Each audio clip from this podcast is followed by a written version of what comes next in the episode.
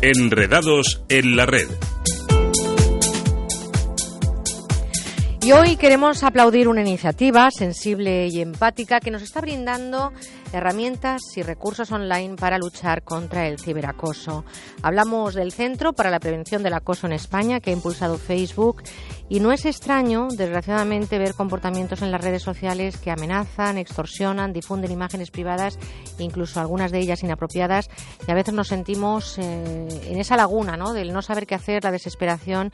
Queremos que nos cuente cómo funciona esta realidad ya en Facebook. Guillermo Casanova es presidente del Centro de Seguridad en Internet Protegeles. Guillermo, buenos días. Hola, buenos días. El acoso no es una situación aislada y cualquiera de nosotros puede convertirse en la víctima de una situación que llega en casos extremos incluso a la exclusión social. Por lo tanto, mm, el acoso es, entre otros, me imagino que un problema importante para quienes lo sufren en la red. ¿Qué es exactamente el Centro para la Prevención del Acoso y cómo funciona, Guillermo? Bueno, pues eh, la verdad es que sí, es una, es una situación que puede afectar a cualquiera, pero yo diría más, diría incluso que que hasta casi cualquiera puede convertirse también en parte del problema y en un acosador si no es consciente de lo que está haciendo realmente, ¿no? Y esto sucede en ocasiones en Internet con los menores que empiezan a veces como una broma y terminan desarrollando una situación de acoso en toda regla, ¿no? Eh, los centros de prevención de acoso de o que permiten afrontar el acoso tienen como objetivo pues eh, facilitar a los menores sobre todo pues un cauce de, de actuación, ¿no? Un sitio donde van a poder encontrar a profesionales que les van a ayudar a solucionar un problema concreto, ¿no?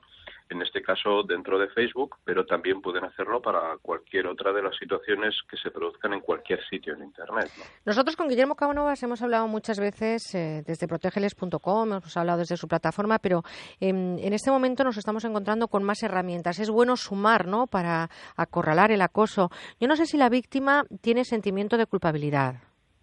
Pues en ocasiones sí, es un fenómeno curioso por así llamarlo. Es una situación que se, se da también en víctimas de malos tratos, etcétera, que les cuesta muchas veces mm, entender que puedan ser víctimas de agresiones sin haber hecho absolutamente nada para merecerlo, ¿no? De tal forma que al final pues terminan pensando que bueno, que de alguna forma su conducta, lo que han hecho, lo que han dicho o lo que no han dicho, pues ha ocasionado el que alguien les esté agrediendo, ¿no? Por lo tanto, confiar en estas plataformas o tener ese teléfono que vosotros tenéis eh, contactar con alguien y contarlo, yo creo que es el primer paso para resolver el problema, ¿no?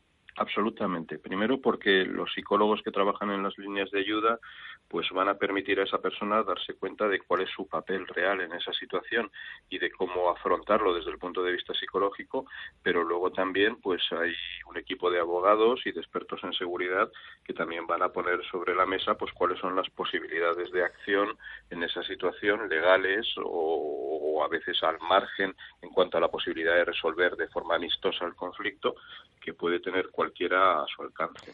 Mm, yo no sé si tenemos cerca en nuestro entorno a alguien eh, que sabemos que está sufriendo acoso, si realmente ayudamos siempre. A mí me gustaría hoy, eh, que no tenemos tampoco mucho tiempo, mirar dos vertientes. Por un lado, si descubrimos que nuestro hijo es víctima de acoso o está acosando a otros, ¿cómo tenemos que actuar? ¿Qué diríamos? ¿Qué haríamos? ¿O dónde iríamos? Pues la verdad es que en este tipo de situaciones no, no, recomendamos en absoluto improvisar, porque a veces hay acciones que llevan a cabo familiares o padres con la mejor intención del mundo, pero que pueden llegar a agravar de forma importante la situación. Por lo tanto, yo acudiría directamente a los expertos, a, los profesionales que trabajan en eso. ¿no? Las líneas de ayuda están conformadas por personas cuyo trabajo es ese y además la atención es gratuita y es profesional, ¿no? Porque va a depender del caso. Hay menores con los que va a ser necesario pues dirigirse a la red social para eliminar un contenido determinado. En otros casos, si son um, compañeros del mismo centro, que es lo más habitual, hay que ponerse en contacto con la dirección del centro escolar porque tienen la obligación de intervenir y hay que poner en marcha pues toda una serie de protocolos que los padres pues probablemente no conozcan o en ocasiones, por desgracia, hay que dirigirse directamente a fuerzas y cuerpos de seguridad, a las unidades especializadas, ¿no? Entonces, pues va a depender de cada caso. Es un sector importante donde a veces el caldo de cultivo está muy presente, ¿no? En las aulas. Los profesores también tienen mucho que hacer en este sentido. Hay estudios que concluyen eh, de que el 30% de los estudiantes españoles, y hablamos de muchos alumnos, son víctimas de bullying o de ciberbullying. La comunidad educativa debe involucrarse. ¿Qué hacer exactamente? ¿Cómo funcionan estas líneas, estos mecanismos de los que hoy hablamos? Si un profesor descubre que alguno de sus alumnos está siendo víctima de acoso o está acosando a otros compañeros. Pues de nuevo tiene que dirigirse a la línea de ayuda porque mm, hay protocolos específicos para los profesores.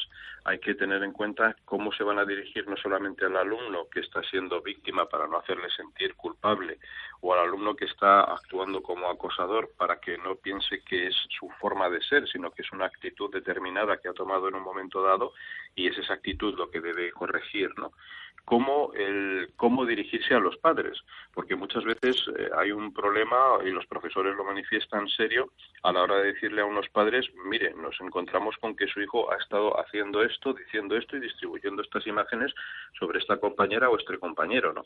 Pues para muchos padres es una sorpresa enorme y es difícil de, de asumir y de asimilar y además necesitan pautas para luego trabajar ellos con sus propios hijos, ¿no? Entonces, pues siempre a los profesionales. ¿Cómo se accede a estos profesionales? ¿Hay alguna dirección, alguna página web, alguna...? Sí, es muy eh, sencillo.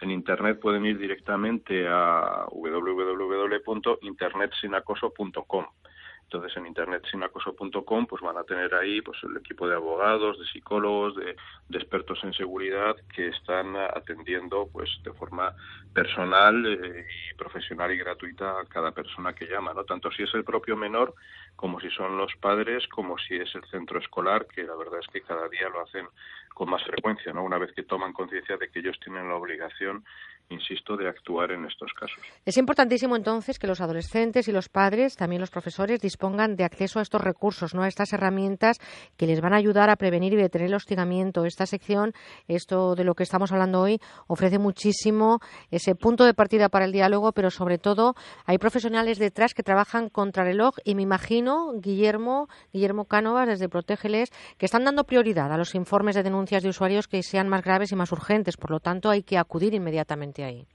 Sí, por supuesto. Hay que pensar que la faceta preventiva y educativa es sin lugar a dudas la más importante, la formación que se hace en los colegios, con los alumnos, con los profesores, el educar a los propios hijos, pero al margen de lo que hagamos, la verdad es que siempre va a haber un porcentaje de menores que a pesar de todo pues va a ser víctima de acciones de otros en internet o algunos que a pesar de lo que se les diga pues van a actuar de forma incorrecta o, dañina en la red no por eso las líneas de ayuda pues son la última línea la última el último sitio al que dirigirse pero eh, no queda más remedio que, tenerlas y que utilizarlas, ¿no? Porque la educación, por desgracia, y la prevención